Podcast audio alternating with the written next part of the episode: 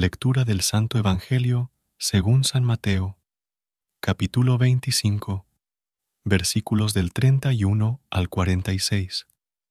En aquel tiempo dijo Jesús a sus discípulos, Cuando venga en su gloria el Hijo del Hombre y todos los ángeles con él, se sentará en el trono de su gloria, y serán reunidas ante él todas las naciones.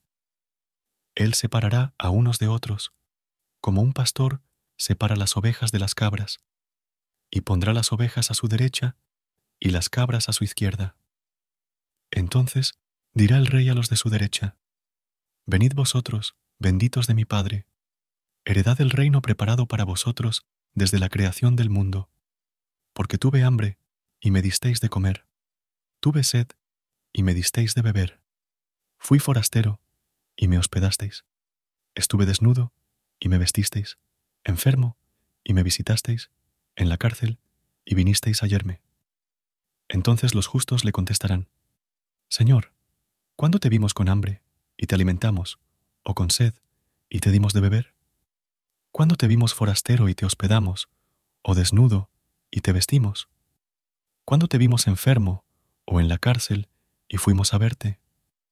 Y el rey les dirá, En verdad os digo que cada vez que lo hicisteis con uno de estos, mis hermanos más pequeños, conmigo lo hicisteis.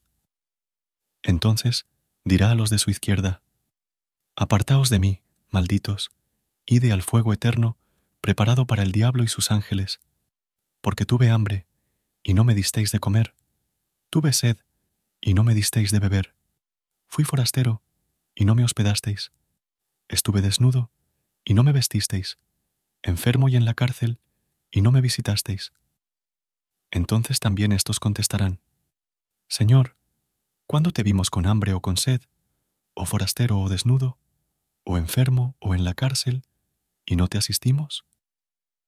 Él les replicará, En verdad os digo, lo que no hicisteis con uno de estos, los más pequeños, tampoco lo hicisteis conmigo.